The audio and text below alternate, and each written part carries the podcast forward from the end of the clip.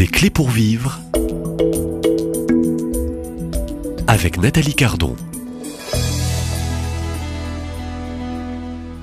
Bonjour à tous et bienvenue dans cette nouvelle série au micro pour intervenants et témoins. Je reçois le père Jean-Christophe Thibault, qui est prêtre du diocèse de Metz euh, et actuellement aumônier d'un centre hospitalier en Moselle et prêtre de paroisse. Euh, comme historien des religions, il se consacre depuis euh, de nombreuses années à l'étude des phénomènes ésotériques et des thérapies alternatives. Il est l'auteur de plusieurs ouvrages. Un dernier vient de paraître aux éditions Artege, Les nouveaux visages de l'ésotérisme, occultisme, guérisseur, magie. Euh, un autre euh, livre parmi tous les livres, plus accessible aussi, euh, paru aux éditions Artege, Libère-nous du mal, des livres que je vous conseille, bien sûr, et aussi un livre témoignage écrit à quatre mains, et c'est toujours le père Jean-Christophe Thibault avec Olivier Joly. ce livre est pour tous, accessible à tous, La prison des esprits, un luciférien devenu prêtre, un ancien médium euh, témoigne. Euh, tout d'abord, euh, je m'empresse de, me tourner très vite vers le père Jean-Christophe Thibault. Bonjour père. Bonjour.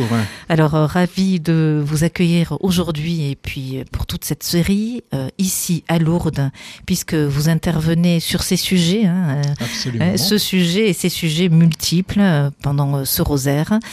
dans ces premières minutes, je voudrais que très vite, euh, vous donniez euh, un peu euh, ce témoignage d'un ancien, est-ce qu'on peut dire ancien luciférien Vous avez pactisé avec le diable, c'est ça, et aujourd'hui vous êtes devenu prêtre. Racontez-nous en quelques minutes. oui, ça peut sembler un peu étrange. Hein. Mais c'est un monde étrange, paranormal. Paranormal, exactement. Alors évidemment, je ne suis pas devenu luciférien du jour au lendemain. Il y a toute une histoire. Pour vous dire un petit peu les choses très simplement, donc je suis originaire du Nord, même si aujourd'hui je suis du, du diocèse de Metz. Et fils d'enseignant, mon père était prof d'anglais, ma, ma, mère était prof d'art plastique, et ils étaient athées. Euh, alors aucune fibre spirituelle ou religieuse, c'était pas du tout leur sujet. Euh, ils étaient plus intéressés par la politique. Hein. Mon père était marxiste-léniniste, ma mère était maoïste. Vous voyez, c'est bon. Et, donc euh, moi, je fais partie de ces enfants qui très tôt se sont posés des questions sur le sens de la vie. Pourquoi on est là? D'ailleurs, mon plus vieux souvenir, j'avais trois ans, et dans l'immeuble où j'habitais, il y avait un meuble sur lequel il y avait un, vase, un vase chinois, une reproduction. Hein. Et je regardais ce vase et je me suis dit, mais pourquoi je suis pas ce vase? Qu'est-ce qui décide qu'on est un homme, une femme, un animal, un objet, etc. Hein? Alors je suis allé voir ma maman, j'ai dit, euh, pourquoi je suis pas une potiche? Alors évidemment, elle n'a pas su me répondre. Et vous savez, quand est enfant, on pense que les parents ont réponse à tout. Et comme je n'avais pas de réponse, comme tant de gens aujourd'hui, euh, et qu'on ne parlait pas de Dieu, on ne parlait pas, j'ai fait mes recherches par moi-même. Et là, finalement, euh, ça a commencé, j'avais 8 ans, mes parents avaient fait une expérience écolo, on vivait dans une, ferme sans eau, sans électricité, sans chauffage, etc. Et j'ai commencé avec euh, le pendule. J'avais lu un petit livre sur le pendule. Ça me faisait penser au professeur Tournesol, vous savez, dans Tintin. Mais je comprenais pas ce que c'était. Et grâce à ce pendule, j'étais capable de retrouver des objets perdus. Et là, je me suis dit, ben, il y a peut-être des forces, euh, des puissances dans la Terre, des énergies. Alors évidemment, avec mes mots de 8 ans, hein, vous voyez, c'était pas encore très, c'était très intuitif, si vous voulez.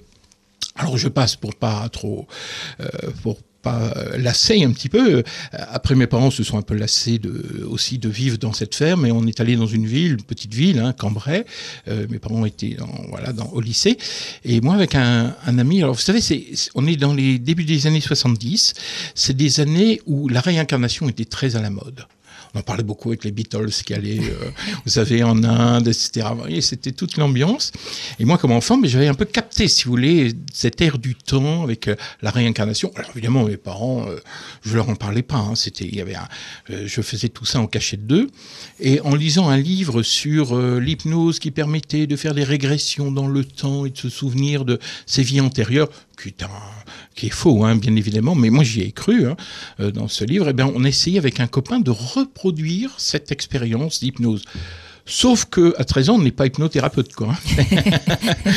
Mais on avait fait, sans le savoir, ce qu'on appelle du spiritisme, c'est-à-dire communication avec les esprits. Et de fait, très très vite, avec certains, voilà, on a été en contact avec un esprit puis un deuxième, euh, qui nous ont, qui sont introduits dans nos vies.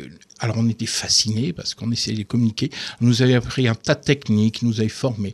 Alors évidemment, vous voyez, on est, on est dans un domaine où, où l'orgueil se mêle parce qu'on pensait recevoir des connaissances euh, mystérieuses, euh, secrètes, etc.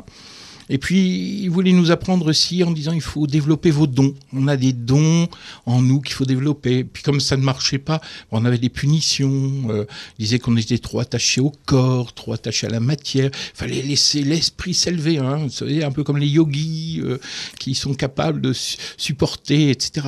Alors, euh, donc, on n'avait pas des planches à clous, mais on nous demandait de mettre des punaises dans les chaussures, de marcher toute la journée. On n'est pas dans les punaises de lit. ah là, on n'est pas dans les punaises de lit, hein. c'est c'est punaise, hein. c'est qu'on met au mur. hein. Et donc, euh, on avait les pieds en sang, on, avait mal, etc. Mais il fallait apprendre à, maîtriser la douleur, à élever notre âme pour que... Bon, finalement, on n'est arrivé à rien. Sauf que petit à petit, vous voyez, ça se fait... J'allais dire euh, petit à petit, hein, euh, on a on a commencé à avoir une à avoir une formation dans la magie. Puis après, on est passé à la magie noire. Et après le bac, donc on a continué, hein, donc euh, comme étudiant. Moi, j'étais étudiant en psychologie. hein, mon ami était étudiant en médecine. Et euh, à ce moment-là, on a commencé à, faire euh, aussi, on, nous avait introduit la notion que Dieu n'était pas intéressant parce que c'est un principe philosophique, c'est l'un. En disant, mais il faut pas trop s'en occuper. En revanche, le monde est dirigé par un esprit supérieur qu'on appelle Lucifer. Et Lucifer, vous savez, ça veut dire porteur de lumière. Dans l'ésotérisme, ça n'est pas le diable. hein. C'est celui, au contraire, qui a la connaissance. C'est un bon esprit qui veut donner la connaissance parce qu'on est libéré par la connaissance. On est délivré par la connaissance. Et donc là, on- là, c'est allé très très loin. Et c'est un peu dans cette, euh, j'allais dire, dans, dans cette situation un peu particulière que finalement, ben, Dieu s'est révélé un jour. Donc, il est venu euh, finalement vous rattraper euh, dans, je dirais, cette situation où vous êtes liés. Est-ce qu'on peut parler déjà de lien? Est-ce qu'on peut parler Est-ce que vous avez fait un pacte, puisque vous évoquez Lucifer et que cet ouvrage indique bien qu'un luciférien est devenu prêtre Vous Oui, étiez ça, devenu, Mm. je dirais, presque collaborateur avec Lucifer. Vous savez, je- on peut faire des pactes implicites. C'est-à-dire, je, je n'ai pas fait de pacte euh, réel. D'abord, n'oublions pas, euh, pacte. On n'a pas- on n'avait pas la conscience. Je, je parle, je lis de long parce qu'on était deux, hein, Oui. mais je pourrais dire je. hein. Euh, nous n'avions pas conscience que l'on touchait quelque chose de mauvais. Et d'ailleurs, la, la confusion entre le bien et le mal est totale. Pour, pour vous dire un peu les choses, euh, on nous expliquait que euh, l'univers était dirigé par, euh, finalement, euh, vous savez, c'est autour de la notion de réincarnation. Ce sont des grands cycles astrologiques hein, sur des milliers, de- enfin des centaines et des centaines d'années, et on change de, on revient, c'est l'éternel retour, quoi, c'est cyclique. Et donc là, on était en train de, nous sommes en train de changer d'ère astrologique. Eh oui.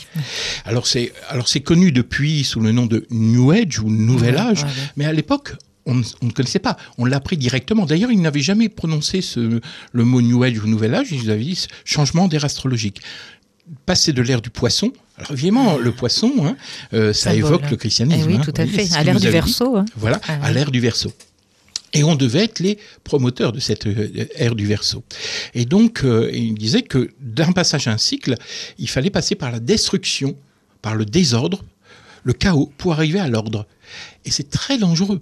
Parce que finalement, ça justifie toute forme de violence, de destruction, qui n'est pas considérée comme quelque chose de mauvais, mais nécessaire. Vous voyez, euh, l'Empire romain, il a bien fallu qu'il disparaisse à un moment pour que euh, le christianisme puisse naître. Ben maintenant, c'est autour du christianisme, il va disparaître. Et il faut passer par un monde qui, qui finalement est en révolution et, disparaît. Et, et donc, euh, c'est ainsi que euh, il y a eu l'expérience un peu du, euh, finalement de, de, de ce Lucifer que, qu'on devait arriver à, Et il y a eu cette expérience aussi de, de la révélation euh, de Dieu aussi euh, qui euh, s'est manifestée. Alors, Qui je- est venu je- vous récupérer, vous cherchez Oui, me chercher. Vous cherchez quoi dans euh, le- Alors, le- je vais vous ténèbres hein, c'était ces très ténèbres. simple. Je, ils m'avaient demandé, enfin, les, les esprits, ils nous poussaient également à nous engager politiquement. Et j'étais entré, quand j'étais étudiant, à la Ligue communiste révolutionnaire. Pas pour des raisons politiques, hein, c'est parce que c'est la révolution. Donc, comme il fallait déstabiliser la religion, il faut aussi déstabiliser la société. Et là, mes camarades de ligue avaient vu que j'étais assez nerveux, mais que j'avais une fibre. Alors eux, ils disaient religieuse, mais vous voyez, c'était ésotérique. C'est pas, c'est pas la religion, quoi. Vous voyez. Mais et, donc, euh, comme on était, on se réunissait dans un bâtiment au-dessus duquel se trouvait une aumônerie catholique, il m'avait demandé finalement d'aller casser du cateau.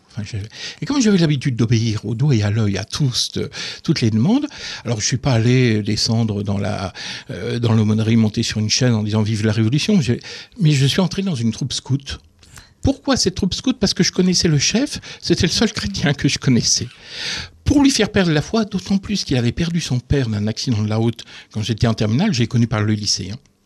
Donc ça me semblait assez facile de lui faire perdre la foi au Dieu amour, et etc. Euh, perdre la foi parce qu'il était aussi dans un état de fragilité euh, avec la perte de son père. il n'était pas faible du tout parce qu'il avait, il avait Dieu. Et donc, il avait la vraie foi. Il avait la vraie foi. il n'était pas super formé, il hein, ne faut pas imaginer, mais, mais il était habité. La, foi des premiers apôtres. Voilà. Enfin, et puis, il avait la foi, je dirais tout, simplement. Et moi, ça m'a un peu déstabilisé pas au point de d'être. Enfin, là, il a fallu après l'intervention de Dieu. Et vous savez, dans le scoutisme, on fait les camps, et un jour, pendant un camp, alors je ne restais jamais ni pour la messe, ni pour la prière, tout ça.